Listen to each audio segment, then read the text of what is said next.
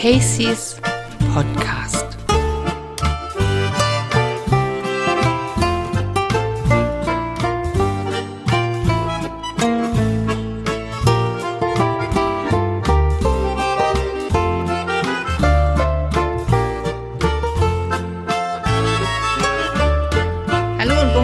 Der Sommer neigt sich dem Ende zu. Also habe ich gedacht, ich setze mich nochmal draußen hin.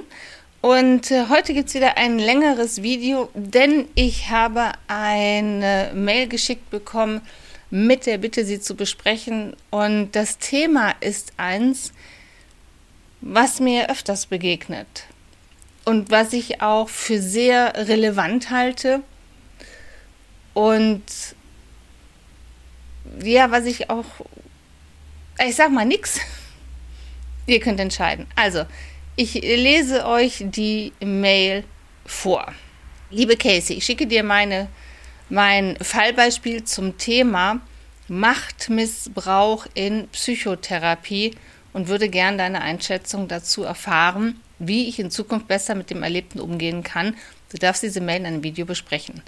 Also, ich bin Anfang 40 und aufgrund einer Traumafolgestörung war ich acht Jahre lang bei einer psychologischen Psychotherapeutin in Behandlung und zwar Verhaltenstherapie. Und obwohl ich diese vor über einem Jahr beendet habe, kann ich immer noch nicht damit abschließen.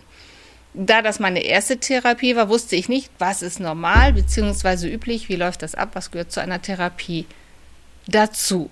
Das ist, glaube ich, ganz gut nachvollziehbar. Ja. Ich fühlte mich schon bei der ersten Begegnung gut aufgehoben. Ich mochte sofort ihre Art. Sie strahlte so, strahlte so viel Wärme, Geborgenheit und Verständnis aus. Alles Dinge, die ich in meinem Elternhaus nicht hatte und meine Sehnsucht danach war schon sehr groß. Also erstmal äh, vorab, und man, man merkt hier schon, welche Richtung das gehen könnte, eine gute Beziehung zwischen Patient oder Patientin oder Klient, Klientin und Therapeut oder Coach, das ist egal, das eine oder das andere, ist unabdingbar für einen Erfolg, weil es ja um persönliche Dinge geht, weil es weil es Vertrauen braucht und ohne Vertrauen, also wenn ich dem, der mir helfen soll, misstraue, dann kann ich es vergessen.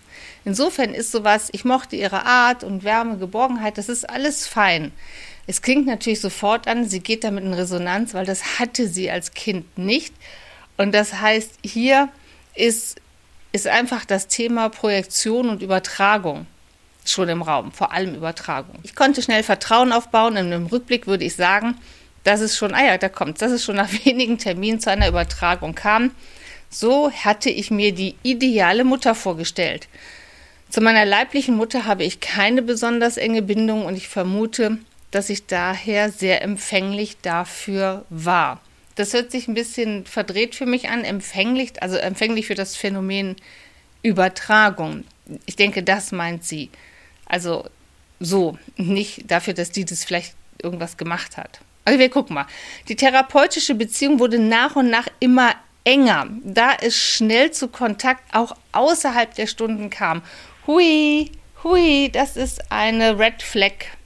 Also Kontakt außerhalb der Stunden ist schwierig, weil es ist eben ein, ein professionelles Setting. Mal sehen, was da kommt. Da ich schnell Vertrauen hatte, haben wir schon bald mit konfrontativer Traumaarbeit begonnen und mein Zustand verschlechterte sich dadurch. Wenn sich ein Zustand bei Traumaarbeit, also bei konfrontativer, und konfrontativer heißt jetzt nicht, hey, hier ist das Trauma und bam, sondern es heißt eigentlich, man nähert sich dem an und holt sich so Bits and Pieces hoch, guckt sie sich an und bearbeitet sie. Nur wenn derjenige dabei safe ist und stabil ist, dann geht man weiter. Wenn derjenige instabil wird oder diejenige, und zwar jetzt nicht nur in dem Moment, wo man sich das anguckt, sondern man merkt, okay, das ist so ein Weg, dann geht man mindestens einen Schritt zurück und es ist erstmal nur wieder Stabilisierung angesagt und nichts anderes. Okay, ich fühlte mich destabilisiert und sie ermunterte mich dazu, ihr zwischen den Stunden mitzuteilen, entweder durch Mail oder WhatsApp. Achso, mich ihr mitzuteilen. Hey, WhatsApp, die sie dann auch in ihrer Freizeit, im Urlaub oder auch an den Wochenenden beantwortete. Wenn ich ein Telefonat brauchte, dann hat sie sich zeitnah zurückgemeldet und auch Zeit genommen. Ich habe häufig auch zusätzliche Stunden erhalten oder die Sitzungen wurden überzogen. Immer häufiger benötigte den Kontakt zu ihr, um mich zu regulieren. Also, ja, das ist zu viel Nähe. Also, das hört sich jetzt vielleicht doof an, weil natürlich sehnt man sich auch nach Nähe. Aber hier, also hier als Therapeut oder Therapeutin muss ich einen Blick auch dafür haben, wenn da vielleicht was an mich angetragen wird, was nichts mit mir zu tun hat. Also wie hier sehr wahrscheinlich das Thema Übertragung, die Sehnsucht des Kindes nach einer Mutter, nach einer Familie. Und das muss ich als Therapeut, Therapeutin merken und ich sollte es möglichst auch thematisieren. Also wenn es möglichst, ich sag mal, aber wenn ich das merke, ähm, dass da was ist, dann, also alles, was, was in, in der Beziehung zwischen Patient und Therapeut oder Klient und Coach passiert. Das ist ja das, womit wir eigentlich arbeiten. Das ist das, wo ich den anderen Menschen jetzt mal aus meiner Sicht gesprochen erlebe. Das ist das, was ich sofort greifbar machen kann.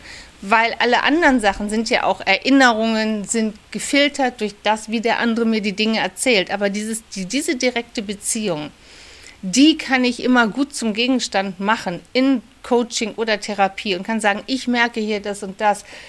Gibt es das auch woanders? Oder was passiert hier gerade?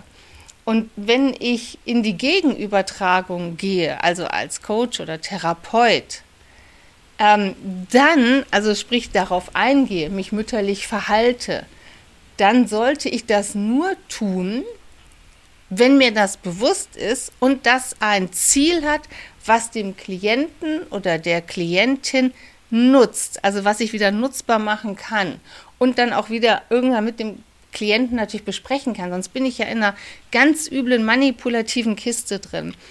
Und diese Sache mit Mails und WhatsApp und länger, das sind alles Red Flags.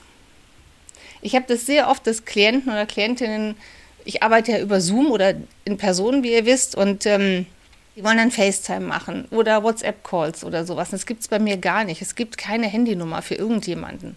Meine Handynummer ist privat. Ich benutze die nicht beruflich.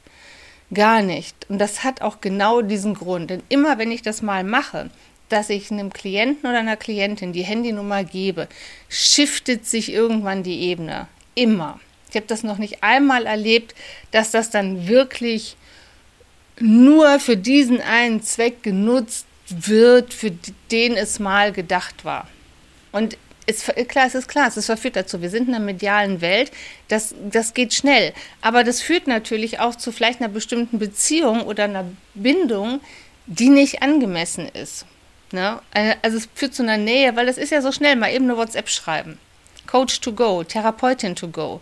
Aber das ist nicht gut. Weil wir wollen ja den Patienten oder den, den Klienten dazu ermutigen, außerhalb der Sessions selbst an seinen Themen zu arbeiten oder sich zu stabilisieren oder zu reflektieren. Es soll ja eben keine Abhängigkeit zu mir stattfinden. Und ich werde immer ganz nervös, wenn mir jemand sagt, boah, ich bin so froh, dass ich dich hab oder ich brauche dich jetzt mal. Dann denke ich mal, hm, also es kann punktuell mal sein, ja, aber ich habe dann schon direkt eine geistige Notiz, wo ich sage, das muss man mal bearbeiten. Weil es geht nicht darum, dass jemand mich braucht. Ziel ist, den Patienten oder die Klientin zu empowern. Deshalb finde ich das hier schon schwieriger. Und es steht hier auch hier, immer häufiger benötigte ich den Kontakt zu ihr, um mich zu regulieren. Hm. Wir haben mit der inneren Kindarbeit begonnen, aber da ich keinen Zugang zu dieser Methode meinem inneren Kind bekam, hat sie das übernommen. Das heißt, sie hat sich gekümmert, geschaut, was das innere Kind braucht, anstatt mir beizubringen, mich um mich selbst kümmern zu können. Ja, mit dem inneren Kind, ihr wisst, durch Stefanie Stahl ist dieses, ist dieses Bild, diese Metapher ja sehr bekannt geworden. Sie hat das nicht entwickelt, ist von einem anderen Arzt, ich glaube in den 60er Jahren ist es schon entwickelt worden. Und es ist nur eine Metapher. Es geht um Anteile in uns, die, die eine Verletzung erfahren haben, die bis ins Jetzt nicht geheilt ist. Aber wir können nicht zurück in das innere Kind heilen und an die Hand nehmen, sondern wir müssen, wir können uns diese Anteile angucken, aber wir müssen als Erwachsene gucken, was bedeutet das, wie kann ich jetzt damit umgehen. Das finde ich hier auch schon schwierig, muss ich zugeben. Sehr schnell nach Therapiebeginn fühlte ich mich stark abhängig, hätte sie am liebsten jeden Tag gesehen und es ging schon bald nicht mehr, nicht mehr um meine Themen, sondern unsere Beziehung stand permanent im Vordergrund. Also die Beziehung zwischen, ich habe es ja eben gesagt, Klient und Therapeut und so kann natürlich auch mal im Vordergrund stehen, wenn es für das Thema nutzbar ist. Also es muss immer natürlich der, der, der Bezug oder der Griff wieder zu dem Thema des, des Patienten oder des Klienten führen. Ähm, meine Gedanken waren permanent bei ihr und habe mir, ich habe mir diesen liebevollen Blick im mütterlichen Sinne vorgestellt. Durch diese Übertragung entwickelte ich töchterliche Gefühle ihr gegenüber, was Kacke ist, weil die Ebene verschiebt sich, ne? Augenhöhe, da kommt ein Gefälle rein welche ich auch geäußert habe, aber sie ist nie darauf eingegangen. Na, indirekt ja schon, ne? Also wenn sie immer da für dich war, also für der das hier geschrieben hat und so, ja. Obwohl ich das wirklich oft zum Thema gemacht habe. Dieser Zustand fühlte sich für mich gar nicht gut an. Ich litt darunter, weil es mich am Tag gedanklich immens beschäftigt hat. Ich war eine erwachsene Frau und ich fühlte mich immer weniger danach. Ja. Durch diese innere Kindarbeit wurde mir immer bewusster, was mir in der Kindheit fehlte, was ich nicht hatte und so dringend benötigt hätte. Und einerseits genoss ich es sehr, dass da jemand war, jemand ist, zu der ich eine mütterliche Bindung hatte, aber daraus entstanden auch Erwartungen an sie, dass sie sich noch besser kümmern müsse. Und ich war dann verletzt, enttäuscht oder wütend, wenn das mal nicht passierte. Und ich habe tagelang geweint deswegen und häufig den Kontakt abgebrochen. Das ist allerdings immer nur kurzfristig. Das hört sich an wie so eine zweite durchlebte ähm, Pubertät. Und es hat gar nichts mehr mit der eigenen Sache zu tun. Ganz schwierige Geschichte.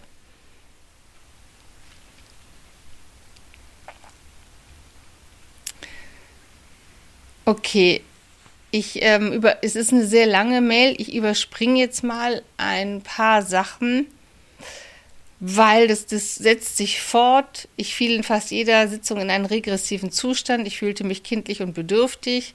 Das hielt dann auch nach Sitzungsende an. Ja, ganz scheiße. Daher legte sie meine Stunden immer ans Ende ihrer Arbeitszeit und wir gingen nach Sitzungsende noch spazieren oder ins Café. Und sehr häufig überzog sie die Sitzungen, weil ich nach 50 Minuten noch so ausgelöst war, dass ich gar nicht hätte gehen können. Es ist die Pflicht des Therapeuten, auch wenn das in einem professionellen Kontext manchmal blöd ist, einfach zu gucken, dass man dann, wenn man zum Ende kommt, zeitlich nicht noch neue Fässer aufmacht, dass man denjenigen stabilisiert. Ich kenne das auch aus meiner Arbeit mit Klienten, also vor allem äh, in der Live-Arbeit, jetzt nicht über Zoom, da kenne ich es manchmal auch, aber in der Live-Arbeit, dass, dass Klienten gerne so fünf Minuten vor Schluss noch ein neues Thema anfangen. Und das Ziel dahinter ist, ist noch länger in Kontakt zu bleiben. Das, das ich erinnere mich mal vor vielen, vielen Jahren an einen äh, Klienten, der hatte immer anderthalb Stunden Sessions und der hat es immer fünf bis zehn Minuten vor Schluss kam noch ein Thema auf und meine so dezenten Hinweise auf, zum Schluss kommen, die wurden einfach weggewischt. Hat jedes Mal überzogen. Und das Ding war, weil ich keine Anschlusstermine hatte, fiel mir das auch echt manchmal schwer. Und irgendwann habe ich gemerkt, immer jedes Mal bei dem, manchmal waren das zwei Stunden. Ähm, was, was läuft hier? Und das, das ist von beiden Seiten, das ist, es ist ein Deal. Man darf das nicht vergessen. Man kann auch in einem professionellen Rahmen eine sehr gute Vertrauensbeziehung miteinander aufbauen. Aber ewig Stunden überziehen oder sowas ist ein schlechtes Zeichen. Also A, ich sag mal aus Klienten, aus Therapeutensicht ist es völlig unwirtschaftlich. Kann man nicht machen. Aber viel wichtiger in dem Fall ist ja, ist ja auf der Beziehungsebene, wird da etwas, etwas suggeriert, was nicht da ist. Es kommt nämlich dieses Du bist wichtiger als alle anderen. Du bist mir sehr, sehr wichtig.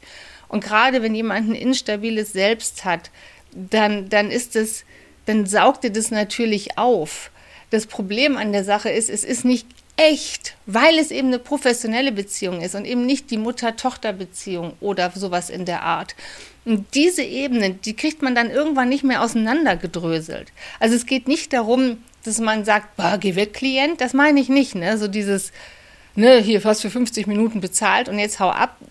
Also bitte nicht, sondern es, es hat einen Sinn, auch den Rahmen einzuhalten, zu damit auch die Beziehungsebene definiert ist. Ich glaube, jeder von euch kennt das, wenn eine Beziehungsebene nicht, ähm, nicht, nicht, nicht gut definiert ist oder man manchmal nicht genau weiß, woran man bei jemandem ist, wie blöd das ist. Und gerade wenn es um Arbeit an unserer Psyche geht, ist das umso wichtiger, dass diese Ebene wirklich klar ist. Also das ist, sie überzog die Sitzung, weil ich es auch gar nicht hätte gehen können. Also sie hätte dann, also sag mal, spätestens, wenn das so eine Arbeit ist, da muss man entweder mal sagen, man macht zwei Sitzungen am Stück, also 100 Minuten, dass man für bestimmte Dinge wirklich genug Zeit hat. Aber ich sag mal, spätestens nach 40 Minuten muss man eigentlich gucken, wenn, wenn man irgendwo an heiklen Themen ist, dass man da rausgeht und in die Stabilisierung der Person geht, dass man einen sauberen Abschluss findet. Ja, damit ich zwischen den Sitzungen den Kontakt nicht zu ihr verliere, hat sie mir mal einen Teddy geschenkt. Oder ein Foto von sich mitgegeben oder parfümierte Kleidung, wie sie es nannte, zum Erhalt der Objektkonstanz. Also spätestens jetzt hätte ich sie gemeldet.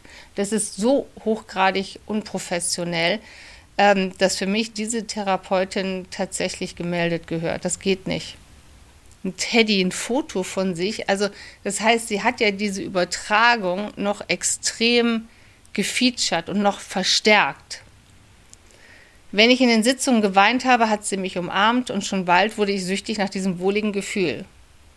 Gleichzeitig tat es unendlich weh, dieses Loch zu spüren, was da fehlte. Sie wollte den Mangel im Sinne der Nachbeälterung ausgleichen. Aber nichts, was sie probierte, füllte dieses Loch, sondern es verschwand darin. Ja, weil das nicht geht. Wir können nicht, das ist so, finde ich, eine der großen, großen Missverständnisse oder auch wie es manchmal so amateurhaft dargestellt wird. Wir können nicht im Jetzt eine, eine Verletzung der Vergangenheit heilen. Wir können heilen, wir können lernen, in Abstand dazu zu gehen. Aber ein Mangel, den ich in der Kindheit erlebt habe, der wird immer da bleiben. Was ich lerne, ist ein Umgang damit. Was ich lerne, ist, mich nicht mehr danach zu sehen, das annehmen zu können irgendwann, aber eben nicht immer wieder zu reaktivieren. Und das ist ja so ein bisschen dieses, was mich, was mich an dieser inneren Kindarbeit so stört. Wenn das so ist, ja, wir nehmen jetzt das innere Kind an die Hand, dann kriegt das jetzt alles, was es braucht, und dann ist alles fein. Nein, der Mangel aus der Kindheit, der ist ja geschehen, den kann ich nicht wegwischen. Und auch nicht durch sowas hier. Zustand verschlechterte sich zunehmend schwere depressive Somatik, Symptomatik und dann sogar stationär. Na super. Und sie hat darüber geschwiegen, was ja nachvollziehbar ist, aber eben auch Mist ist. Nach acht Jahren dieser verstrickten Dynamik habe ich es geschafft, mich zu lösen, zumindest physisch. Es gab wieder eine Situation zwischen uns, altes Spiel. Ich bin in den Rückzug gegangen, habe gelitten und weil es sich jedes Mal wie Sterben anfühlte, wenn wir nicht in Kontakt waren. Und ich weiß, wie übertrieben das klingt und ich weiß auch, dass ich an einem Gefühl nicht sterbe, aber ich habe wirklich gelitten, konnte das Ganze einfach nicht mehr ertragen. Ich bin nur noch zum nächsten Termin gegangen und habe ihr gesagt, warum ich die Therapie abbreche und nicht fortführen möchte. Sie fiel aus allen Wolken und hat mir, glaube ich, auch nicht geglaubt. Ich habe ihr gesagt, dass ich dieses Gefühl der Abhängigkeit nicht mehr ertrage und dass es nicht gut für mich war, dass sie mir nicht beigebracht hat, meine Bedürfnisse selbst zu erfüllen. Das ist auch dieses Wording, dass sie mir nicht beigebracht hat, wie eine Mutter dem Kind was beibringt. Das ist auch in der Sprache einfach die, schon die falsche Ebene und für mich selbst Verantwortung zu übernehmen. Sie hat mir das alles ja abgenommen, aber ihre Reaktion war nicht Verständnis oder Einsicht, Sie meinte, das wäre das Problem gewesen, dass ich nicht Verantwortung für mich übernehmen wollte und meine Bindungsstörung war schuld am Scheitern der Therapie. Ach, ist das eine Scheiße.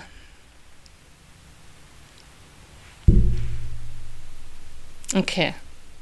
Also das ist das, also selbst wenn ich als Therapeut, Therapeutin oder auch als Coach, das, das hat man manchmal, dass man mit Klienten arbeitet, die ich sag's jetzt mal hart, die gibt es, die keine Lösung wollen. Die kommen und ihr Problem schildern Und, und egal, was man macht und tut, die halten an dem Problem fest und, und irgendwann ist man dann auch bei den Grenzen der Macht. Ihr wisst, wenn ihr mich ein bisschen kennt, ich mache es oft über Provokationen, wenn jemand stabil ist, wenn der gute Draht da ist, dass ich dann versuche, über Provokation, das, das problematische Verhalten ad absurdum zu führen, herauszukitzeln. Aber irgendwann, wenn auch das nicht geht, wenn jeder wenn man da immer regressiv ist und sagt, nee, mach das jetzt nicht mit mir, sehr beliebt ist dann die Flucht auf die Metaebene. Ich weiß genau, was du mit mir machst, Casey. Also wenn das alles genutzt wird, um nicht dran zu gehen, dann ist einem natürlich als Coach oder Therapeut sind dann irgendwann die Hände gebunden. Was man aber nie macht, ist, man geht nicht hin und sagt, ja, du Klient, du Patient bist schuld am Scheitern der Therapie. Man hält die Fresse. Ich kann das vielleicht denken, dass ich als, als äh, in meiner Rolle dann mal denke, ja, solange du da nicht dran willst, kommen wir auch nicht weiter. Aber es ist das Recht des Klienten und der Patientin, nicht an etwas dran zu gehen. Und es kann auch manchmal einfach sein, dass eben die Beziehung nicht Schlüssel-Schloss ist, sondern dass es nicht passt, dass jemand mit jemand anderem dann besser da dran kommt. Das muss ich wegstecken können. Was ich aber nicht machen kann, ist in, in der Rolle, in der ich ja bin oder auch Therapeuten sind, ich kann nicht dem anderen gegenüber sagen, du bist schuld am Scheitern der Therapie. Erstmal kotzt mich das Wort Schuld schon an. Ihr wisst, ich bin ein Freund von moralische Begriffe aus sowas raushalten. Ich kann eher über Verantwortung reden. Aber was soll das hier? das, das hört sich genauso an für mich wie die Mutter. Ich habe eben ja schon mal gesagt, das hört sich an wie so ein pubertäres Geschichte hier, wie die Mutter, die sauer ist, wenn das Kind sich löst und dann, dann mit solchen Sachen kommt. Also ganz schwierig. So, bei dieser Frau hier ist das Ganze jetzt über ein Jahr her und sie hat das auch einer Psychiaterin geschildert. Und ah, siehe da, ich überspringe das jetzt mal hier, die, die wurde auch sauer und hat gesagt, die muss angezeigt werden. Ja, ja, sie hat den Berufsethos, Regeln der Schweigepflicht, Abstinenz und Distanz verletzt, verletzt, gesunde Anteile nicht gefördert, sondern Regression gefördert, genau. Und ist derselben Meinung wie ich, gute Frau. Diese Therapeutin gehört der Psychotherapeutenkammer gemeldet. Und jetzt schreibt sie hier noch, sie war da total erschrocken drüber, die, die Betroffene, weil da die Bindung noch so stark ist. Ne? Und das ist halt krass es ist einfach nach wie vor jeden Tag Thema in mir. Ich denke ständig an sie. Und wenn ich jemanden kennenlerne mit dem gleichen Vornamen oder diesen irgendwo lese oder jemand an mir vorbeigeht mit ihrem Parfum, dann bin ich jedes Mal in Schockstarre. Das Vermissen ist noch riesig und ich möchte, dass alles wieder gut ist zwischen uns. Ich glaube, was echt wichtig ist, ist, dass du einen, wenn du überhaupt noch vertrauen kannst, einen Therapeuten, eine Thera ich würde jetzt mal einen Mann nehmen, ehrlich gesagt, sicherheitshalber, wenn du so ein Mutterthema hast, einen Therapeuten findest, mit dem du diese Verstrickung auflöst. Sie schreibt noch zwischendurch, wechselt meine Stimmung von Wut, noch sehr kleiner, zu Trauer, doch sehr groß. Und ja, du willst dir vor Augen führen, was sie alles dysfunktional angerichtet hat. Ja, aber das wird sie weder verstehen, genau, noch wird sie Fehler einräumen. Das wird nicht passieren weil wir müssen ja auch immer alle gucken, dass wir unser, unser einigermaßen positives Selbstbild kon kon konsistent halten. Ja, die Schreiberin hat mir noch sehr viele Beispiele geschickt, was da alles noch gelaufen ist. Ähm, und ähm, Sachen, dass sie bei ihr zu Hause war, beispielsweise dass sie jeden Tag telefoniert haben, dass, also solche Sachen. Sie ist von der Therapeutin Kleine genannt worden. Also alles, was die Regression, also dieses Rückentwickeln in kindliche Muster fördert, ähm, ist da passiert. Ich werde das jetzt hier nicht vorlesen, weil sie hat gesagt, ähm, nur wenn es dem besseren Verständnis dient, aber hier sind halt einige Kuscheln gab es, es gab Körperkontakt und solche Geschichten. Also das ist ein Riesenscheiß.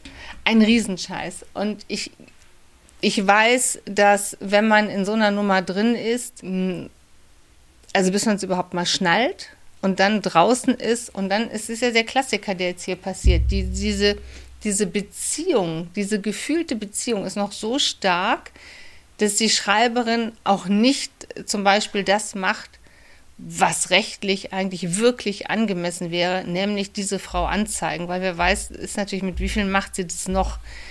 Ähm, aber das würde halt bedeuten, diese Bindung zu kappen. Und die ist gefühlt noch so stark, dass sie das nicht hinkriegt. Und ist auch nachvollziehbar, weil dieses Phänomen kennen wir in allen Bereichen. Warum zeigen Frauen ihre schlagenden Ehemänner nicht an? Der liebt mich doch eigentlich. Das ist das Thema Beziehung und Bindung. Warum bei Missbrauch durch Eltern können Kinder auch als Erwachsene das nicht, schaffen sie das nicht zu sagen, die müssen zur Verantwortung gezogen werden? Wegen dieser Beziehung, die sich da gebildet hat. Ja, Die Schreiberin fragt mich, sie möchte meine Einschätzung dazu erfahren, wie sie in Zukunft besser mit dem Erlebten umgehen kann. Ich glaube tatsächlich, also ich, ich weiß jetzt nicht so viel über das eigene Thema. Hier steht ja was von Trauma-Folgestörung, ähm, was da war. Ich glaube, es ist schon wichtig, das mit jemandem aufzudröseln mit jemandem, der ähm, nicht so ein Übertragungspotenzial bietet. Ich würde wahrscheinlich tatsächlich, aber ich kenne dich nicht, also das ist echt nur so ein Gedanken, mir einen männlichen Therapeuten suchen. Ähm, ich finde es schon gut, dass du dir das mal alles von der Seele geschrieben hast und dass du auch mit der Psychiaterin drüber gesprochen hast und ich glaube, ich, ich weiß nicht genau, wie, welcher Zugang zu dem Thema dir besser hilft. Also ist es der abstrakte, also wie über das Kognitive, dieses das Aufdrösen, was gehört eigentlich dahin, was ist richtig, was ist nicht richtig, um immer wieder in Distanz zu kommen? Ist es ähm, eine systemische Arbeit? Ist es Gestalttherapie, whatever? Das ist ja so ein bisschen jeder Mensch geht unterschiedlich mit den Dingen um. Ich glaube, ich würde das tatsächlich mit einem Therapeuten besprechen. Und ich glaube, das ist jetzt so Tropfen auf einen heißen Stein, ich würde mir mal, ähm, wie nenne ich das, gerade Rücksätze zurechtlegen. Also dieses, das, was da immer wieder hochkommt, dieses Gefühl von, ah, ich sehne mich nach ihr. Dann sagen, nee, stopp, ich sehne mich nach dem, wofür sie gestanden hat, was ich in meiner Kindheit nicht bekommen habe. Also so, Sätze, die immer, wenn dieses, dieses Vermissen hochkommt oder da was anklingelt, dass du, dass du Sätze hast, die die Sache benennen. Die würde ich in Ruhe mal erarbeiten. Ich mache das super oft mit Klienten und Klientinnen, wenn das so diffus ist. Ich sage, nee, wir benennen das jetzt mal ganz genau. Was ist das Phänomen? Was ist das Gefühl? Ist es angemessen? Stimmt das? Wie müsste es eigentlich sein? Und dann brechen wir das runter auf so ganz griffige Sätze. Die müssen die auch aufschreiben weil ich festgestellt habe, dass wenn das so, oh, ich sehne mich danach, Moment, wonach sehnst du dich wirklich? Was ist es wirklich? Ist das, wodurch du dich da jetzt vermeintlich sehnst, nämlich sie, etwas, das dir wirklich hilft? Dass man das immer wieder dagegen setzt. Immer und immer und immer wieder. Und das kann sein, dass das, dass das, wenn du Pech hast, über Jahre eine Endlosschleife ist. Ich hoffe nicht. Ne, du bist ja auch schon einen Schritt jetzt weiter. Aber es geht im Prinzip um einen, um einen neuen und ich glaube, es wäre vielleicht auch sinnvoll, einen ähm, begleiteten Abnabelungsprozess. Und wenn du irgendwann so weit bist, zeig die Alte an, wenn ich das mal, Entschuldigung, so, so frei sagen darf. Weil das ist wirklich Missbrauch in der Therapie. Ich kann das nicht anders nennen, aber das ist Missbrauch. Und je nachdem, mit welchem Thema du dahin gekommen bist, also warum hat das so gut klappen können, vermute ich mal, dass dieses Missbrauchsverhalten dir nicht fremd ist aus deiner Kindheit und Jugend, aber das ist eine wilde Spekulation jetzt. Aber ich vermute mal, dass wir hier einfach auch, dass du hier in einer Retraumatisierung gelandet bist durch diese Frau und das ist ein Riesenscheiß. Ich wollte den Fall trotzdem schildern, auch wenn ich da jetzt nicht voll die tollen Ideen habe, weil dazu ist es zu individuell, weil ich jeden, der das Gefühl hat, in der Therapie läuft was nicht richtig, also dieses, und zwar also deutlich das Gefühl hat, dass hier eine Ebene verlassen wird, wo wo Grenzen überschritten werden, wo, ähm, auch wenn sich das vielleicht toll anfühlt, wie, hey, ich kriege die private Rufnummer meines Therapeuten. Ich, die einzige Ausnahme für sowas ist akute Suizidalität oder vermeintlich akute. Also das ist so ein Thema, aber ansonsten nicht. Oder wo solche, ich glaube, die meisten Menschen haben ganz gutes Gespür dafür, wann ist die Beziehung noch professionell und wann ist sie es nicht mehr. Und dann auf Achtung zu gehen, auch wenn sich das vielleicht gut anfühlt, auch wenn man denkt, boah, ich bin was Besonderes für meinen Therapeuten oder für meinen Coach oder Therapeutin. Das ist ein schönes Gefühl, was Besonderes zu sein. Für den, der helfen soll. Aber das öffnet ganz schnell die Tür zu, zu Machtmissbrauch, zu Übertragungen und dann zu zu einer Beziehungsverlagerung, die eben dem Menschen nicht mehr hilft und dient, sondern vielleicht eher schadet. Ich werde sehr genau in die Kommentare gucken, weil ich weiß, das verführt jetzt dazu, hier so einen Shitstorm über die Therapeutin unbekannterweise loszulassen. Aber ich vertraue euch, meiner lieben Community, dass ihr da besser mit seid. Und ähm, dass ihr vielleicht noch Ideen habt, wie sie damit umgehen kann. Vielleicht gibt es andere von euch, die das auch erlebt haben und eine Idee haben für sie, was sie als nächstes machen könnte. Dann schreibt es gerne unten rein. Wenn ihr Fragen habt, ich werde auch noch mal ein bisschen mehr drüber nachdenken, dann werde ich im nächsten Podcast gerne darauf eingehen. Tragt euch auf meiner Website in den Newsletter ein, dann seid ihr im Verteiler, wenn der Podcast online geht. Und ähm, das für heute. Macht's gut.